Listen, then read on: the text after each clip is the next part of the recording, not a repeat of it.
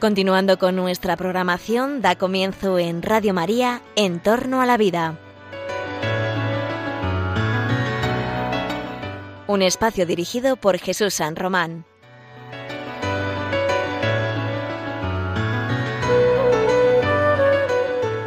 Buenos días, queridos oyentes de Radio María. Os saluda José Carlos Avellán. En En torno a la vida tratamos, como bien sabes, los problemas que tienen que ver con eso, con la vida.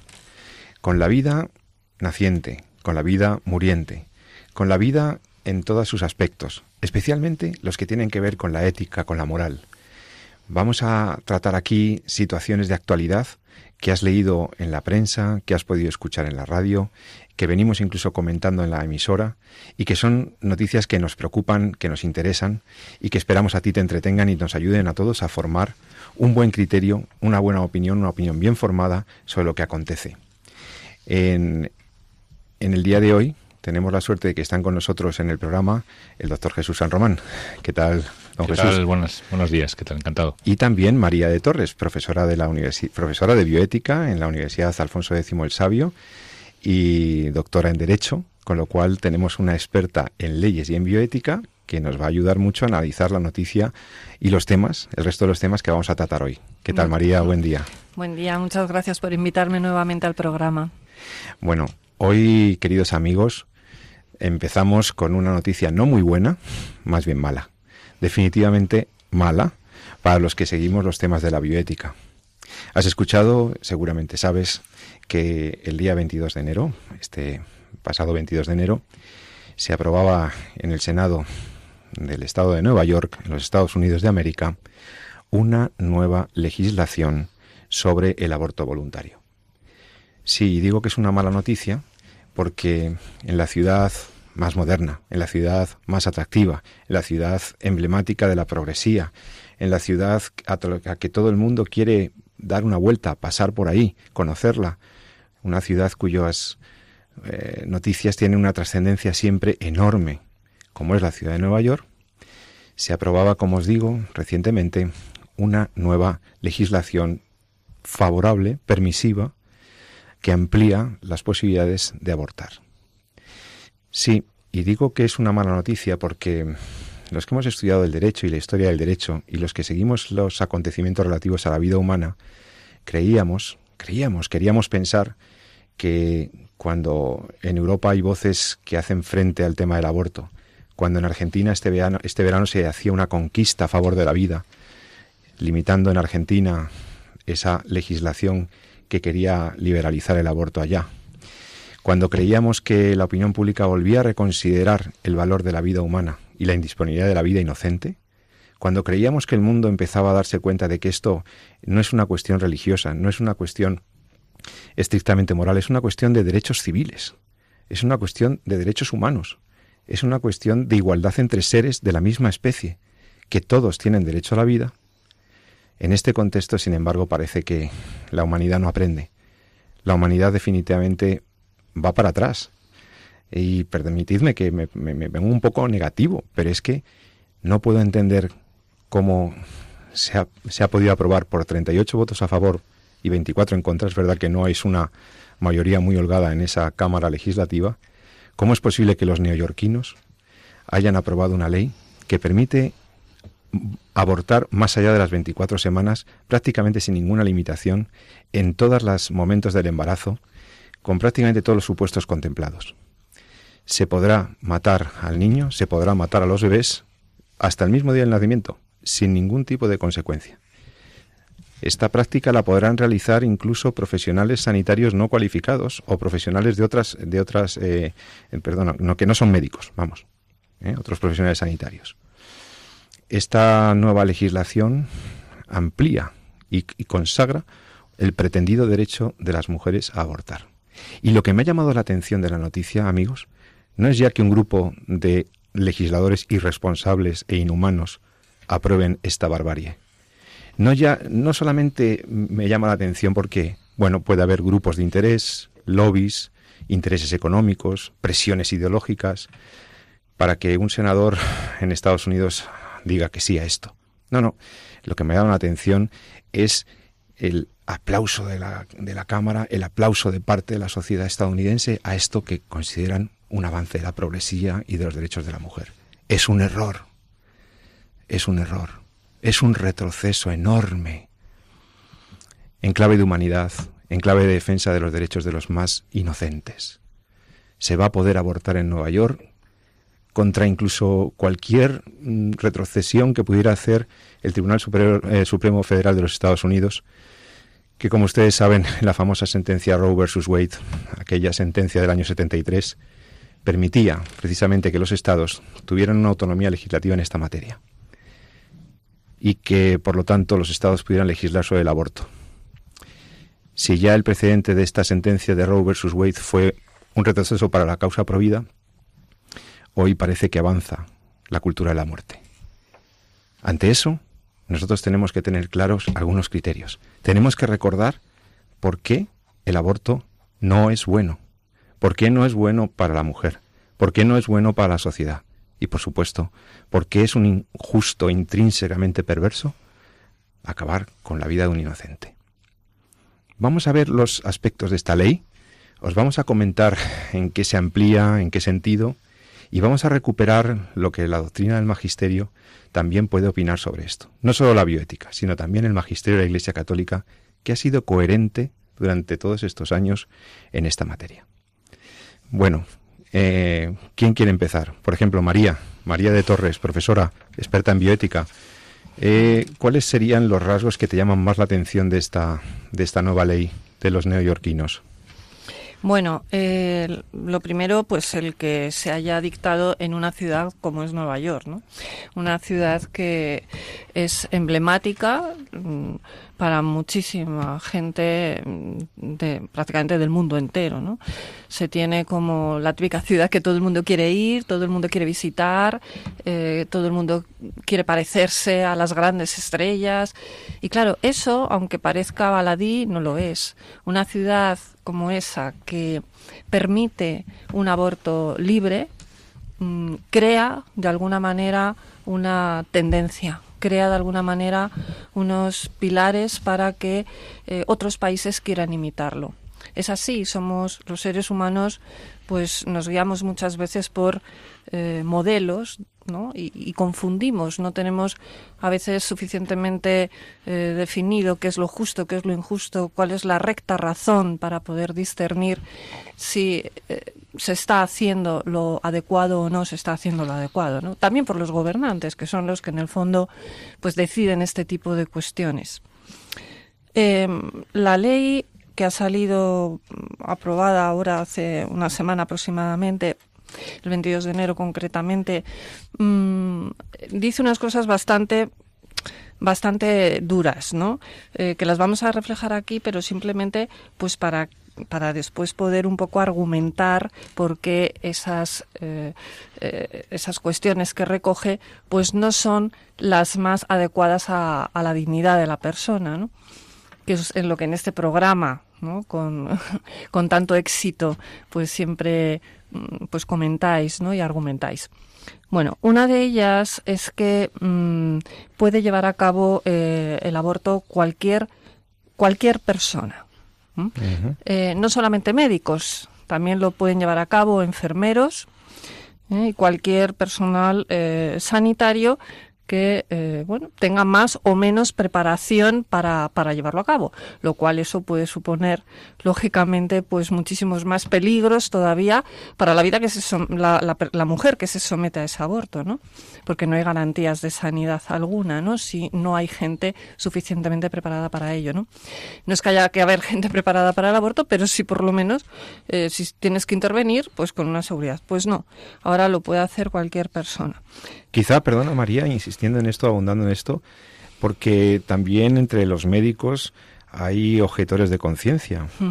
La ley la ley recoge esta posibilidad para los médicos de Nueva York. Permite, no permite la objeción de conciencia. Pero es que fíjese, fíjate, ni en un hospital que fuera eh, católico ni siquiera un hospital católico, ya que estamos en Radio María lo decimos, ¿no? Porque em, si te opones puedes eh, estar sancionado.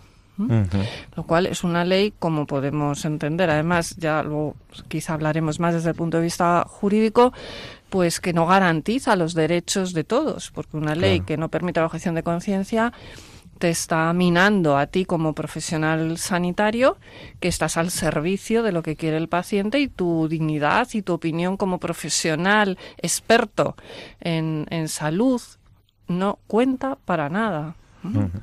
Em, para ti, Jesús San Román, como médico, ¿Qué significa que en una ciudad como Nueva York los médicos no puedan objetar a la práctica del aborto cuando una señora se lo requiera? Bueno, habrá que ver qué recorrido tiene eso. ¿eh? Yo no creo que eso vaya a ser definitivo.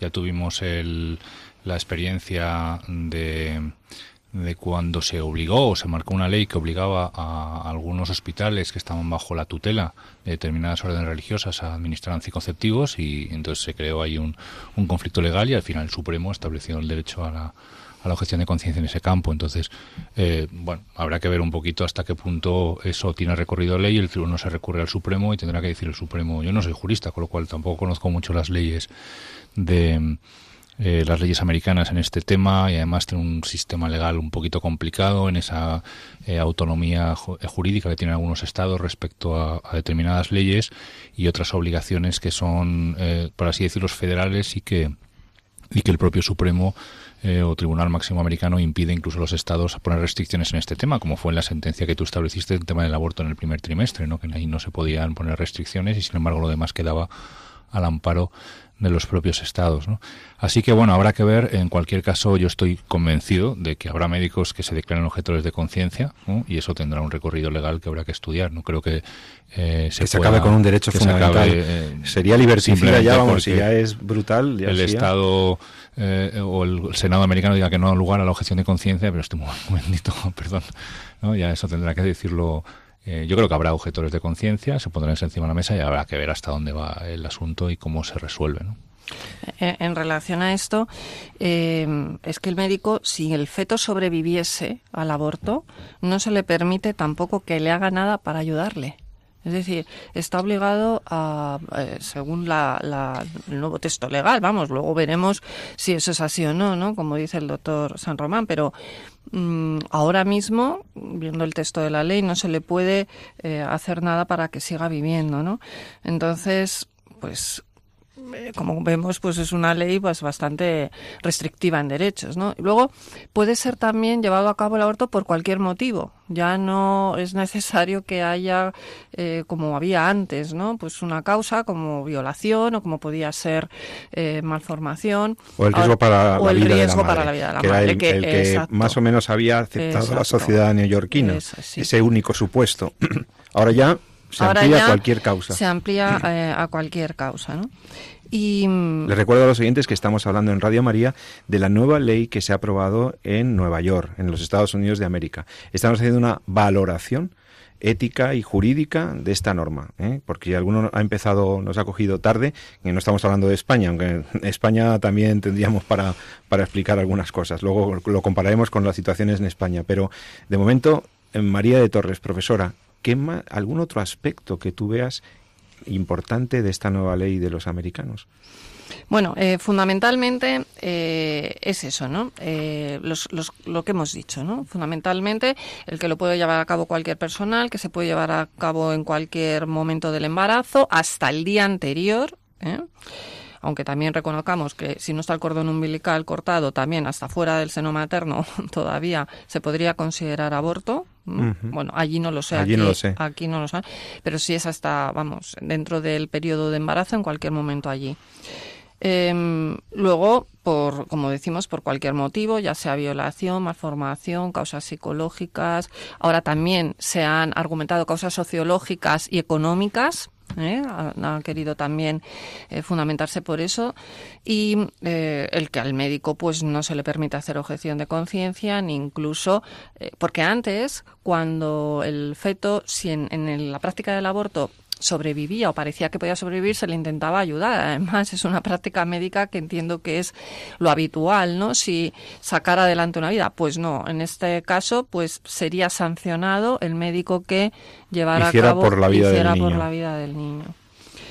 Y, bueno, eh, eso es lo, lo más destacado de la norma, ¿no? Eh, yo escuché el otro día a Monseñor Munilla, que todos conocemos aquí en esta casa, ¿verdad? Y, dijo algo muy, muy relevante que también lo, puso en las redes sociales, ¿no? Eh, que en una ciudad como en la que está la Estatua de la Libertad, ¿verdad? Dice que nuestro tiempo se caracteriza por destruir la libertad en nombre de la libertad. Sí, sí, sí, eh, es curioso que ni siquiera eh, la mujer, aunque no quisiera que su hijo em, fuera abortado, si ya está en un proceso de aborto, finalizan con el proceso de aborto. Ya la libertad es, como está tan mal entendida, pues no, no es argumento suficiente para mm, que una persona pueda oponerse a esa práctica, ¿no? Me parece muy lúcida la, el comentario de Monseñor Munilla, porque verdaderamente tenemos una noción de la libertad convertida o reducida a la pura autonomía, la pura capacidad autodeterminativa del sujeto, y, como una facultad que no tendría ningún límite. Entendemos la libertad como que el único límite puede ser el derecho de otros, pero es que aquí ni siquiera se reconoce el derecho del otro, el derecho a la vida del otro. Y por lo tanto, en nombre de la libertad se anula la libertad de otro.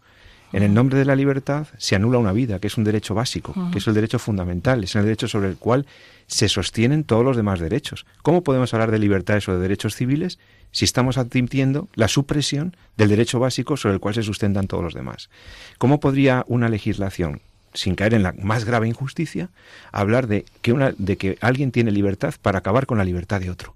Es que es contradictorio in terminis, es decir, es que va contra incluso la filosofía eh, moderna y posmoderna. Entonces, me parece muy acertado el comentario de Monseñor Munilla. Es muy acertado, sí. Eh, también, eh, además, estamos hablando de un país súper desarrollado. Es increíble que cuanto más desarrollado está un país, cuanto se supone más medios tiene, más capacidad para poder entender qué está bien y qué está mal, más formación tiene la gente y sobre todo más información, porque la información es básica. a las madres que están en, este, en esta tesitura tienen que informarlas, pero desde todos los puntos de vista, no solamente una alternativa, hay que darle todas las alternativas posibles, ¿no? Entonces es increíble que en países no desarrollados, subdesarrollados, ¿eh? la gente tiene un amor a la vida y, un sacrificio y una renuncia por, por, por, los demás impresionante. Conforme vamos avanzando en, en el desarrollo de los países, cada vez vamos peor. ¿Cómo, hemos podido llegar a, esto? ¿Es el, egoísmo del, ser humano tan grande como para olvidarse precisamente del que tiene al lado, ¿no? Es una sociedad hedonista y materialista que, tiene los criterios, eh, unos criterios de no respetar eh, los bienes de otro, ¿no? Los bienes jurídicos más elementales, ¿no? yo creo que hay que ser eh, positivo, ¿eh? decir, es verdad que esta ley es una tragedia y, y, es sorprendentemente eh, abierta, ¿no? En el sentido y a mí me ha llamado mucho la atención porque precisamente aunque hablamos un poco de Estados Unidos en los últimos meses sí que veníamos comentando y lo hemos hecho también desde estos micrófonos toda la evolución del pensamiento pro vida en Estados Unidos, ¿no? Y hablábamos de la marcha pro vida que tuvimos en los últimos años, ¿no? Y cómo precisamente la sociedad americana iba despertando a lo que era a lo que había sido el error del aborto eh, a raíz pues de la sentencia que comentabas ¿no? de, los, de los años 70 y eh, cada vez está más presente ¿no? el pensamiento pro vida en, en, en muchos territorios y en muchos estados eh, americanos con lo cual llama mucho por lo menos a mí me ha sorprendido mucho esta agresividad, ¿no? Como comentaba, comentabais muy bien antes, ¿no? En, estos micrófonos, no solamente en lo permisivo, en que el aborto pueda ser hasta el final del embarazo, sino esta agresividad contra el personal sanitario, de, decir, de negar la objeción de conciencia. Y hablábamos un poco de las hermanitas de los pobres ganaron el, derecho a la libertad religiosa, a la libertad eh, y al encontrar ese mandato anticonceptivo que puso Obama ¿no? en, en el instituto, en, los hospitales eh, públicos americanos y ganaron por esa libertad de conciencia, ¿no?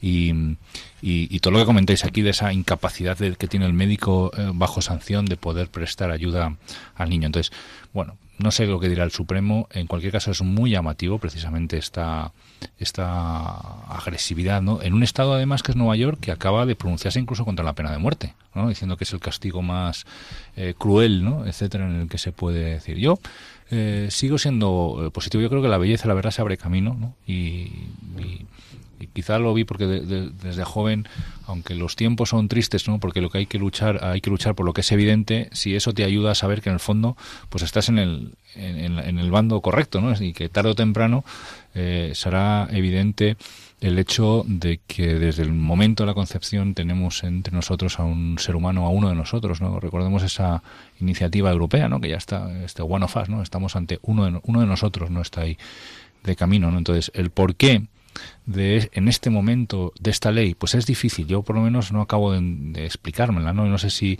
eh, quizá en respuesta a otros movimientos o para a otras iniciativas que está viendo desde el gobierno, entonces pues como plantar cara, no, no lo sé un poco exactamente cuál ha sido el motivo por el cual esta ley se pone ahora encima de la mesa en un momento dado en que la sociedad americana está reaccionando, ¿no? Contra, y lo hace eh, también gran parte de Europa, ¿no?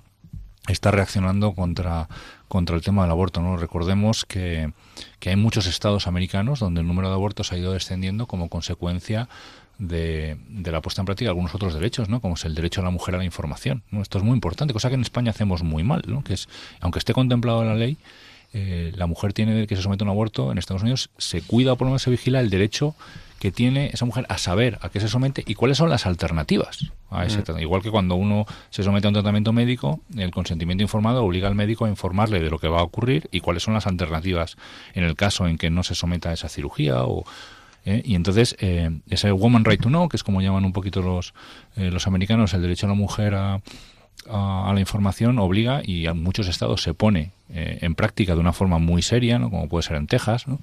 Eh, donde se le informa a mujer que quiere someterse a un aborto de cuáles son las alternativas al aborto, ¿no? cómo es el desarrollo embrionario, qué otras opciones tiene, quién le puede ayudar a seguir su embarazo y eso.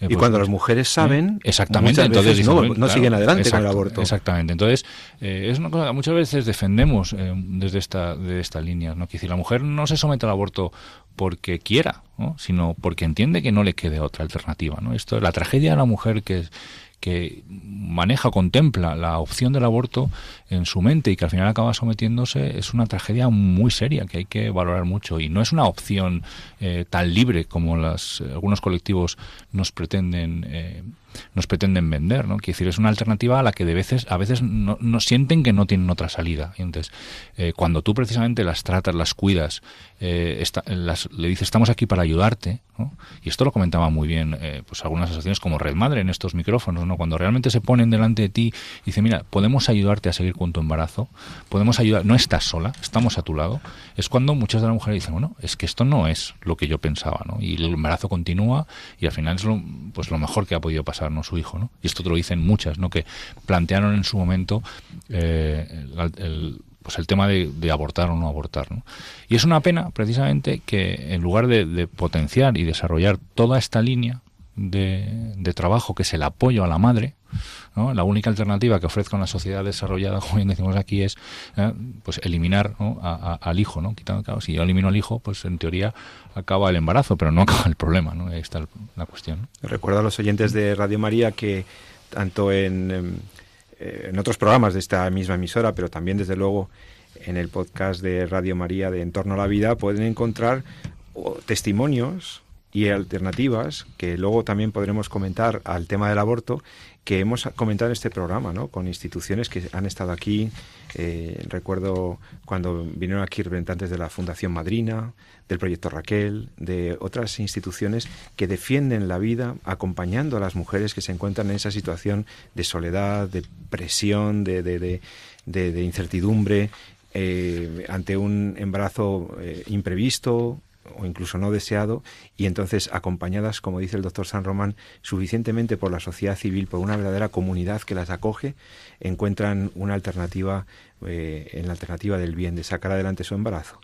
Y entonces, por ir terminando de comentar la ley esta de Nueva York, eh, María, ¿algún otro aspecto que te haya llamado la atención? A mí, desde luego, que incluso incluyan el aspecto socioeconómico, que incluso aquí en España no pasó, no pasó el, el, filtro de las, del, trámite legislativo. Es decir, ya me parece. Bueno, no está contemplado como tal así, pero, pero vamos, ya, ya va ya se introduce, claro, si prácticamente no hay que dar mm, causa de justificación o no hay indicación. Cualquier justificación, es decir, sería válida en principio. Sobre todo han introducido el que en España fue el, el elemento no controlado suficientemente por la Fiscalía ni por la, en la aplicación de la ley española, el elemento clave o el indicador o el supuesto por donde entraron la mayoría de los abortos voluntarios en España en estos años fue el del riesgo para la salud psíquica de la madre. Eh. En una sociedad avanzada como los hospitales que hay en Nueva York, como los, de España, la salud física de la madre, eh, el, llamado eh, aborto terapéutico eh, se circunscribiría a casos contadísimos, verdaderamente residuales, residual, o sea, absolutamente residual. En cambio, el riesgo para la salud psíquica hizo que en España nos pusiéramos en más de 90.000 abortos, porque por ahí, por, por con certificados de, de cualquier modo, incluso de no de especialista, entraron en las clínicas como legales abortos por riesgo para la salud psíquica de la madre. Y ahí ese es el gran coladero de la, de la ley española, de la ley de, despenalización, y ese es el problema que, y ese es el supuesto que, se amplía también en Nueva York.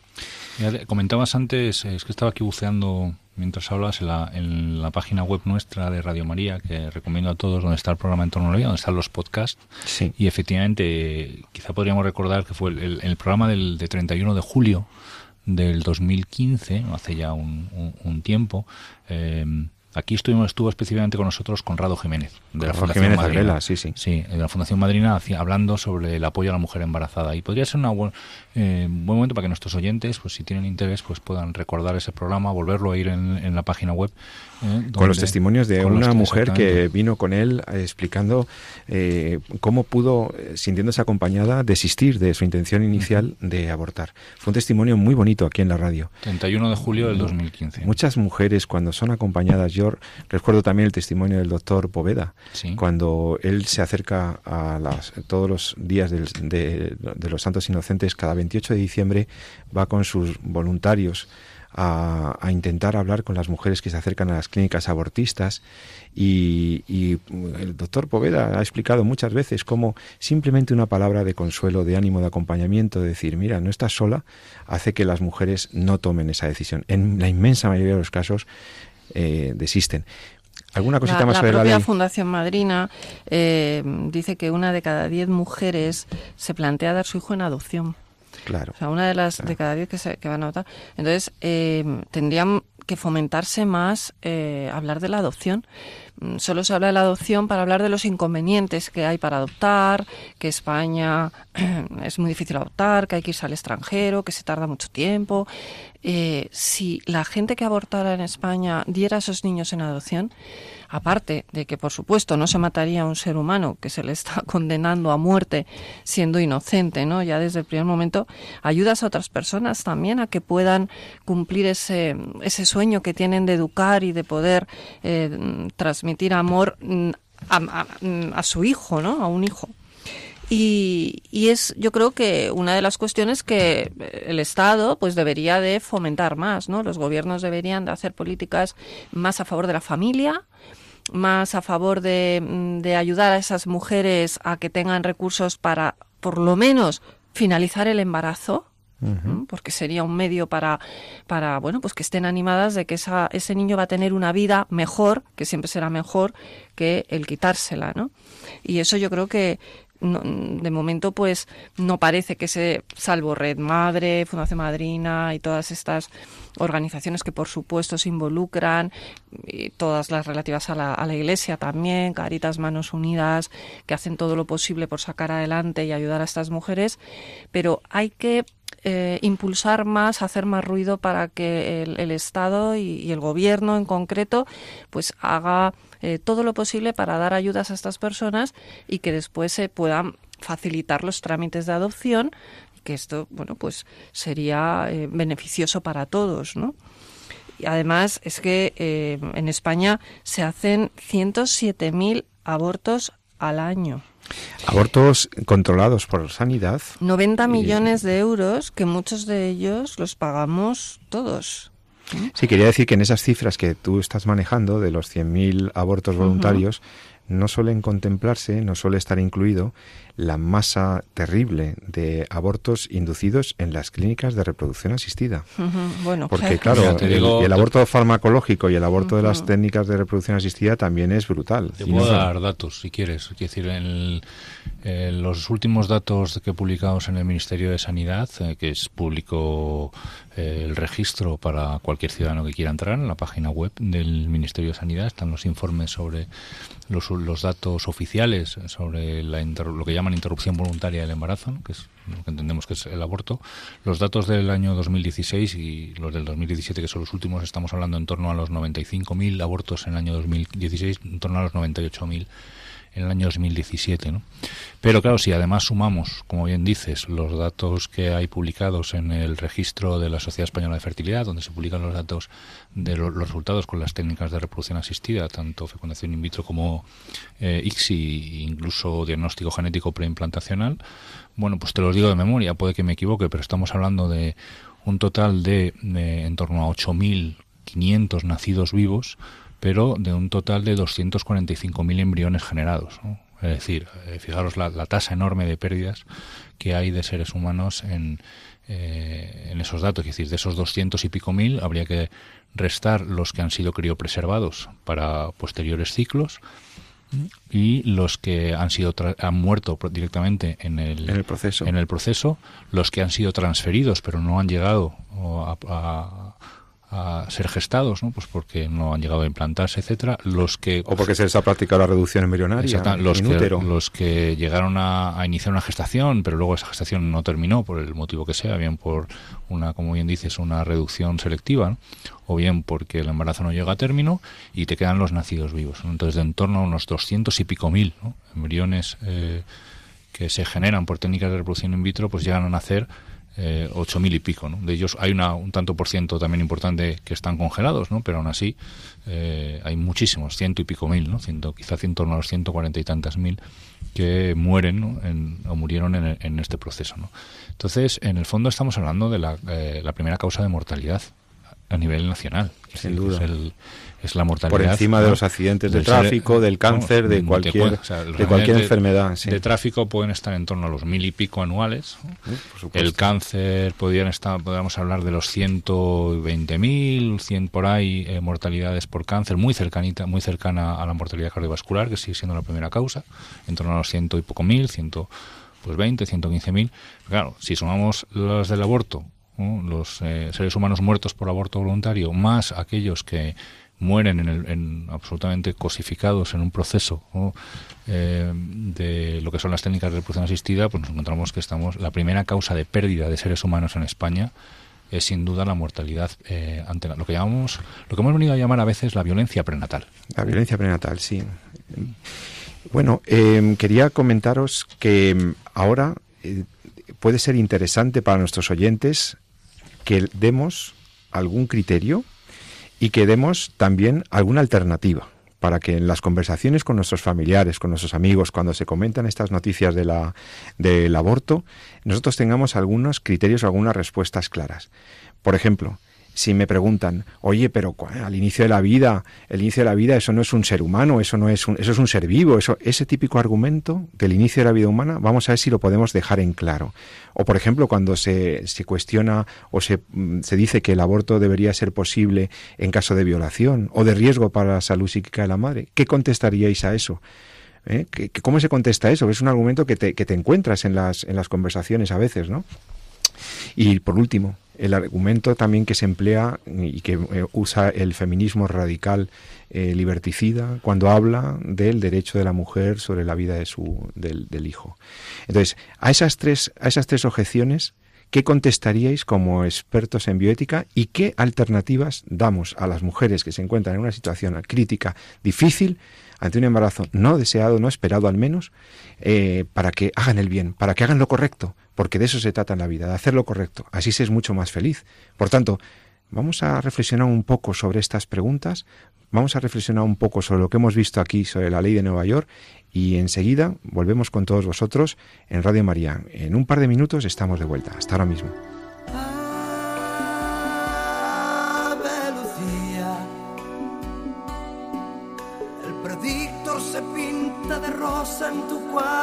Baño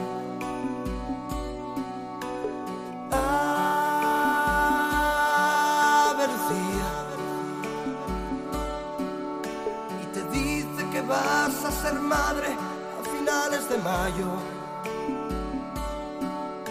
Tu novio de noche secreta se ha vuelto enemigo hace unos días. Vaya ironía.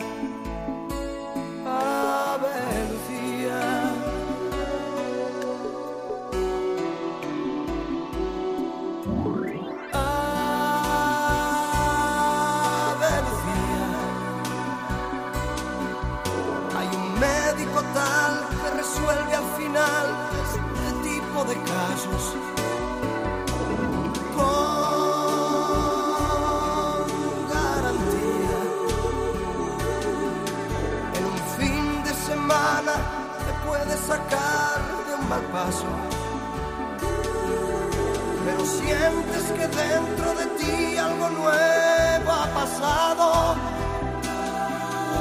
una rareza, una alegría,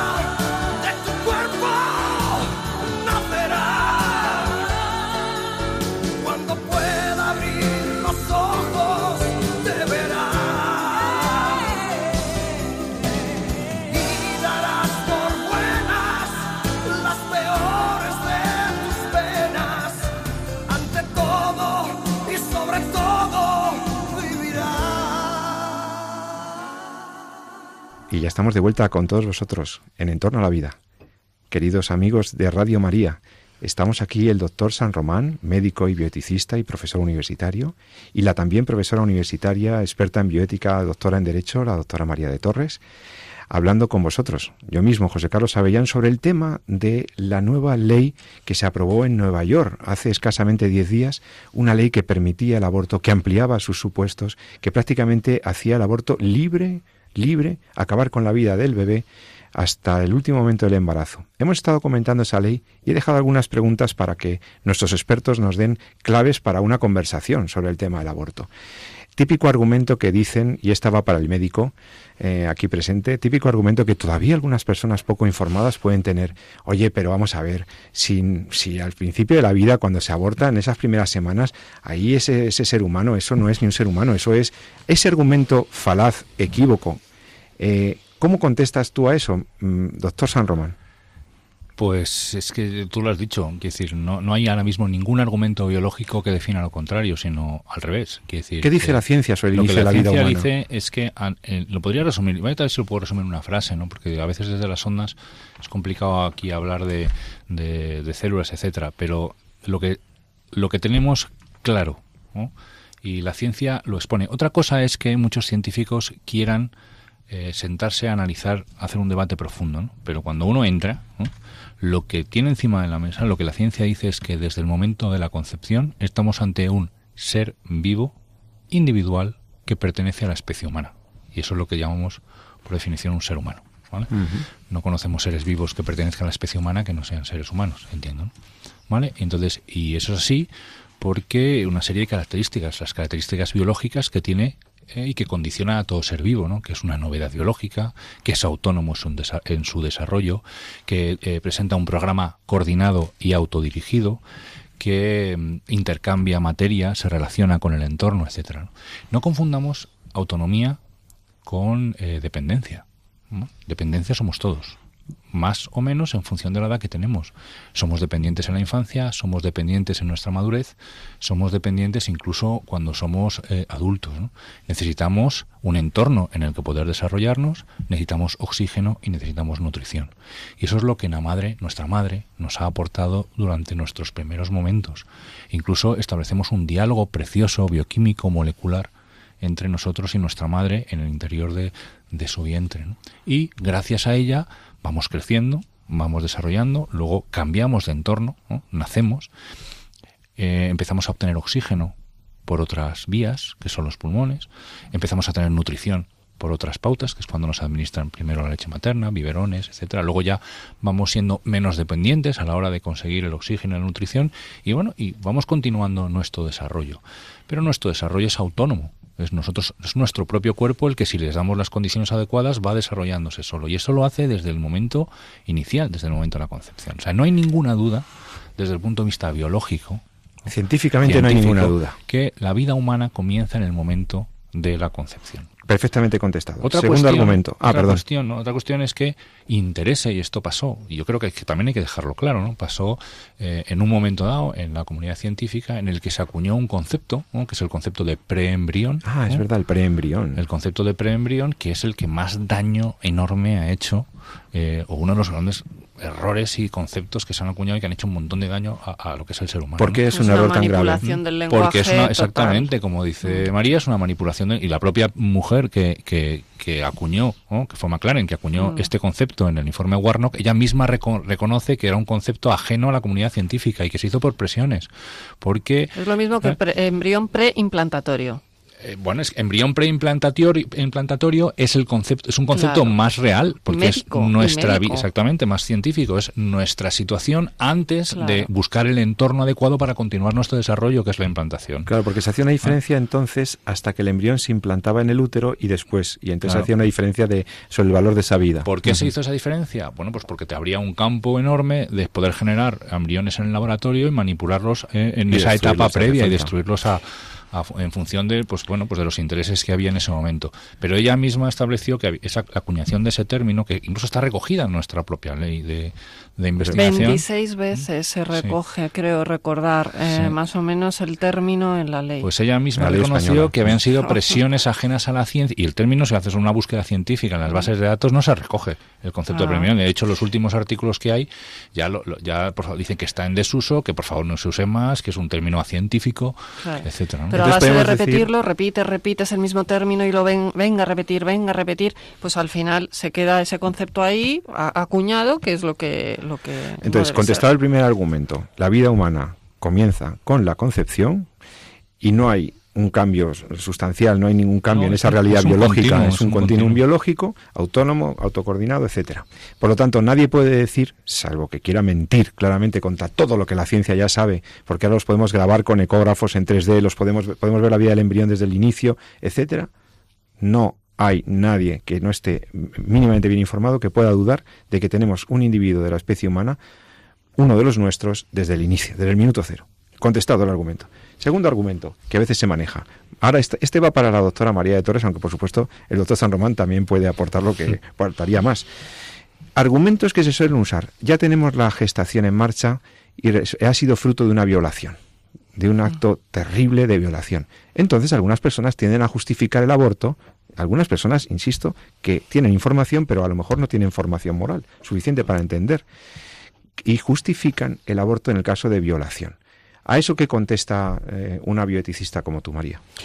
Bueno, vamos a ver, eh, la violación no cambia el estatuto que acaba de comentar el doctor, eh, que, que lo ha explicado perfectísimamente, ¿no? O sea, el ser humano es un ser humano desde el momento de la concepción. ¿Qué tiene que ver que sea por violación o que sea eh, fruto del amor? O sea, ese ser humano no tiene culpa de nada. Pero cuando se argumenta el tema de la violación es porque solo y exclusivamente se está dando prioridad a la madre y todo el mundo se olvida del hijo. No importa el hijo, el hijo es la consecuencia, ¿no? Y lo único que importa es pobre mujer, qué jovencita se ha quedado embarazada o no tan jovencita, porque también las hay que más mayores. Pero lo habitual es qué jovencita, cómo va a cargar con este niño. mm, Que le va a es- recordar al Que le va a agresor, recordar esos al argumentos que se agresor, usan. Es que terrible, va- que a ver si va a tener los ojos del agresor y lo voy a tener que estar viendo todos los días ahí, eh, en fin. Entonces, claro, mm, este, este supuesto pues está queriendo que, que por cierto, mm, pocos hay, si no ninguno, que realmente eh, haya sido de esta manera, ¿no? Es decir, que realmente... Mm, sí, la incidencia de embarazo después de una agresión sexual es, no suele ser muy frecuente, no, es muy frecuente. Ahora yo digo, eh, el argumento de que, bueno, eh, nadie tiene la, no tendría entonces eh, la obligación, por supuesto que ese embarazo fue fruto de un acto violento y lo resolvemos con un acto terriblemente violento también, como es acabar con la vida del bebé. Claro, pero mm, vamos a ver, hay un principio ético básico que es mm, no hagas a otros lo que no quieras que te hagan a ti, ¿no? Si esa madre pensara, si a mí mi madre hubiera pensado lo mismo, o yo no estaría aquí en este mundo, ¿qué culpa tengo yo de que a mi madre la hubieran violado, por ejemplo, ¿no? O qué culpa tengo yo mm, no podemos justificar Ahora bien, si lo que se está queriendo argumentar, que es lo que las posturas eh, pro-choice eh, siempre han, dicho, ¿no? Que es que ese feto, eh, niño en, estado embrionario o de feto, mm, no es una vida humana, pues es que es la pescadilla que se muerde la cola. yo creo que ahí, ahí realmente, si me permitís, ahí están algunos de los problemas. Que, a ver, que, que yo voy a, voy a, generalizar un poquito, ¿no? También que una chica que pasado por la tragedia de una violación se queda embarazada es un problema importante. Esto es una realidad. ¿no? Que una, eh, una madre con una determinada edad, con una pareja, incluso con hijos eh, previos, de repente vaya al médico y, le diga a su ginecólogo que el hijo que espera pues viene con problemas, también es una situación que puede ser traumática en un momento dado, difíciles de digerir en un momento dado o difícil de asumir en un momento dado complicado, sobre todo por lo mal que informamos los médicos también, pero bueno, es otra historia para, para una pareja. ¿no? Es decir, las situaciones que hacen eh, pensar eh, a una mujer eh, que el aborto es una alternativa son situaciones de per se ¿eh? muy complejas, muy complicadas y muy trágicas para la mujer y para la madre. ¿no? El problema está en que, como bien ha dicho eh, María, eh, centramos la solución a ese problema desde una perspectiva en que el niño no está contemplado, con lo cual hacemos mal sobre mal porque eh, al final lo que hacemos es generar un problema mayor, que supone la eliminación de una vida humana y además eh, el trauma que eso supone a posteriori para la, propia madre que se somete al aborto. Con lo cual, un daño que es una violación, le das, le haces un daño mayor. Es importante entender que eh, el hecho de decir no al aborto no significa obviar o renunciar a la importancia del problema que supone para la madre encontrarse en la situación en la que está.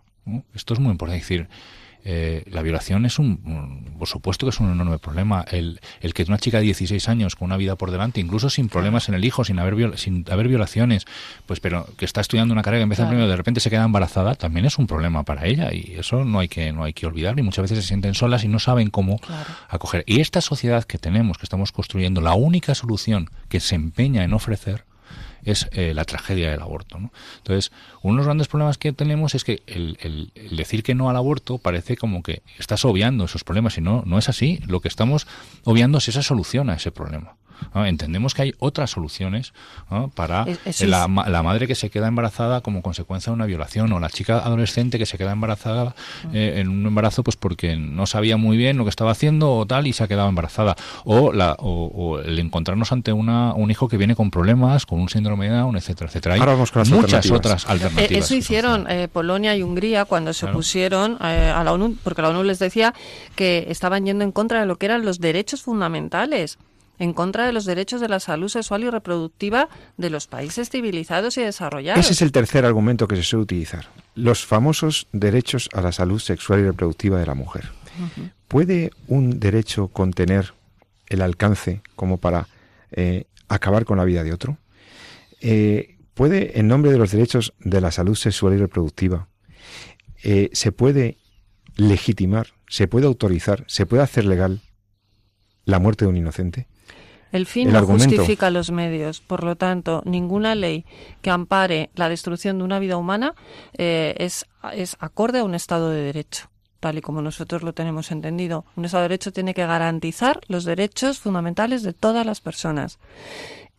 Y cuando decimos todas las personas, entendiendo como entendemos todos que la, todos somos personas desde el momento de la concepción, pues no hay diferencias para poder decir que el Estado tiene que proteger más la vida de uno que de otros. Está muy bien defender la igualdad entre hombres y mujeres. Está muy bien defender la igualdad de las personas independientemente de sus conductas o de sus preferencias y de su trabajo y de su condición social. Por supuesto, faltaría más. La igualdad es un valor, pero sobre la base del reconocimiento de la dignidad y de la igualdad de todo ser humano. Tenemos que ir a, ¿Por qué hablamos tanto de igualdad y resulta que a uno, por no haber nacido todavía, no le, no le damos los mismos derechos que a uno que ya nació? Al día siguiente sí. Exactamente, curiosamente. al día siguiente sí. Ya después del parto, como si el parto fuera... Bien, hemos visto los Perdona, los romanos, por hacer alguna alusión, eh, en derecho romano estudiamos que cuando a las mujeres se las sancionaba, ¿eh? se las sancionaba y, las maltrataban por, por adulterio o por algo, si estaban embarazadas, no se las hacía nada. Se esperaba a que naciera el niño para después, pues, eh, pues bueno, llevar a cabo la sanción que se estimase conveniente hacia ellas. Pero en ningún caso se vulneraba la vida de ese hijo que estaba por nacer. Hemos evolucionado más de dos mil años y sin embargo no estamos haciendo eso. O sea, que de, los romanos también tenemos que aprender, Y de los griegos ya, vamos, ¿para qué hablar? Estás escuchando a Radio María, En torno a la vida, con José Carlos Avellán, Jesús San Román y María de Torres. Si quieres aportar alguna sugerencia, algún tema, algún comentario, puedes hacerlo a través de nuestro correo electrónico, en torno a la vida, arroba radiomaria.es. En torno a la vida, todo junto, arroba radiomaria.es. En los últimos minutos del programa no quería dejar de soslayo uno de los eh, temas que están alrededor del tema del aborto y es el aborto llamado eugenésico. El aborto eugenésico, precisamente acabar con la vida de una persona porque en ese diagnóstico prenatal o en ese diagnóstico preimplantacional se detecta en el niño, en el bebé, la proclividad a una enfermedad o directamente algún tipo de discapacidad. Abortar una persona, acabar con la vida de una persona porque tiene una discapacidad o porque presenta la proclividad genética de desarrollar una determinada enfermedad, o porque no tiene una perfección genética, o porque tiene un síndrome de Down, o porque tiene... ¿Qué os parece a vosotros? Eh, recién en la gala de los Goya, ¿verdad? Vimos el contraste. Después de que cierta persona hiciera casi un alegato a favor del aborto como derecho de la mujer, minutos después en la misma gala salía Jesús Vidal, premiado eh, eh, con el Goya al mejor actor de reparto y sale un chico con una discapacidad visual grave, severa, un hombre que salió adelante en medio de sus dificultades, que consiguió el sueño de ser actor, y la gente aplaudió a rabiar el testimonio de una vida de una persona con discapacidad a la que se le dio oportunidad de vivir y, que alcanzó incluso un éxito, un triunfo en su vida profesional. ¿Qué os parece que un Estado como Nueva York, o otros que lo tienen desde luego legislado, autorice la muerte de personas porque porten una discapacidad, el llamado aborto eugenésico? ¿Y quién no tiene algo de discapacidad. Vamos, yo tengo 1,25 de miopía en un ojo, el otro, es decir, todos podemos tener algo, nadie es perfecto. Nadie, absolutamente nadie somos perfectos.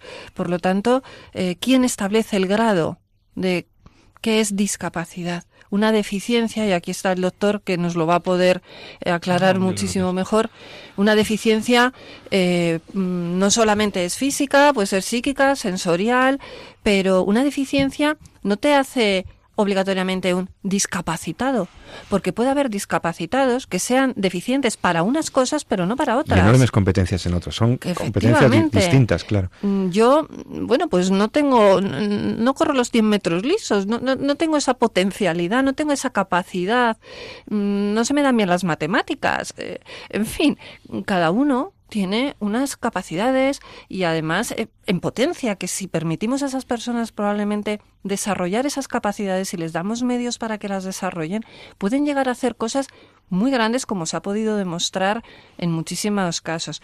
Apenas vemos gente discapacitada, síndromes de Down por la calle. Hay un país, un país que ya no tiene eh, personas con síndrome mm. de Down. No sé si es eh, Islandia o no me acuerdo ahora mismo Pero Podría ser España, precisamente.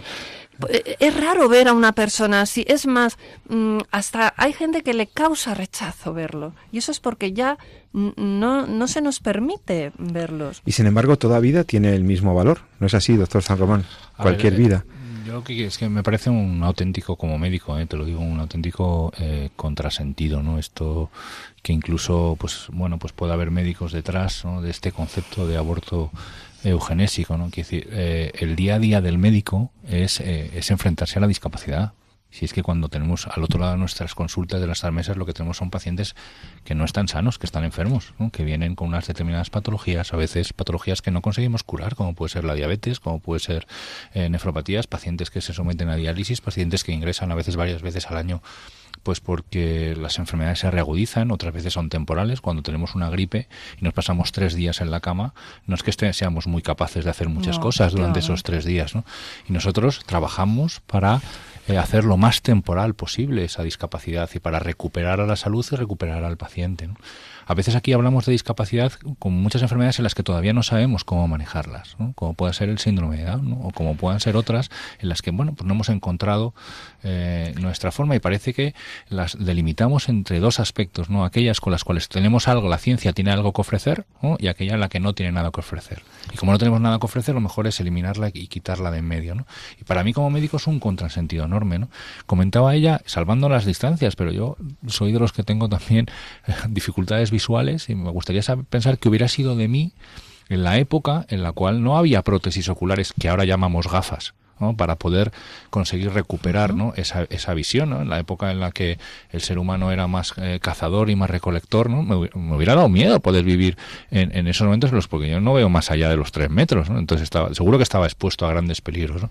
¿Qué ha hecho el desarrollo? ¿Qué ha hecho el ser humano a medida que ha ido avanzando? Ha sido proteger a sus seres más vulnerables proteger a, en, precisamente por respeto a la dignidad que tiene el hecho de que son personas y por tanto la sociedad como tal ha ido protegiendo a nuestros enfermos protegiendo a nuestras personas dependientes y sin embargo con el discapacitado ¿eh? con el, que tiene enfermedades que, que no podemos de momento tratar ¿no? Parece como que estamos empezando a quitar de yo no lo del aborto eugenésico eh, tiene dos palabras terribles ¿no? una de ellas es aborto y la otra es eugenesia es decir que es la búsqueda de la mejora ¿no? de la especie descartando la intervención sobre el más débil o más discapacitado ¿no? Rechazando Claro. la imperfección aparente. Y la solución a eso está en la ayuda a la integración sociolaboral de esas personas. Pero eso cuesta dinero. Eso cuesta Claro, dinero. Y hay muchas personas que tienen discapacidades grandes que pueden trabajar. Eh, yo conozco eh, centros públicos aquí donde eh, se tiene contratado a gente con síndrome de Down. Simplemente yo quería decir que Juan Pablo II, San Juan Pablo II, dijo que un pueblo que mata a sus propios hijos no tiene futuro. Y esto lo tenemos que pensar. Y la solución pasa por una educación. Pero una educación no en valores, en virtudes, porque cuando esos valores no están bien arraigados, eh, flaqueamos. Y es muy fácil que una chica joven pues pueda Tener esa eh, tener esa tentación. Pues nada, se nos acabó el tiempo, queridos amigos. Agradeciendo a María de Torres, profesora de la Universidad Alfonso X el Sabio, y al doctor Jesús San Román por su presencia aquí, me despido de todos vosotros. No olvidéis lo que siempre decimos. Hay que amar la vida y hay que defenderla mucho más en estos tiempos. Hasta el próximo día, hasta dentro de 14 días, en Entorno a la Vida. Les saluda José Carlos Avellán. Muy buenas tardes.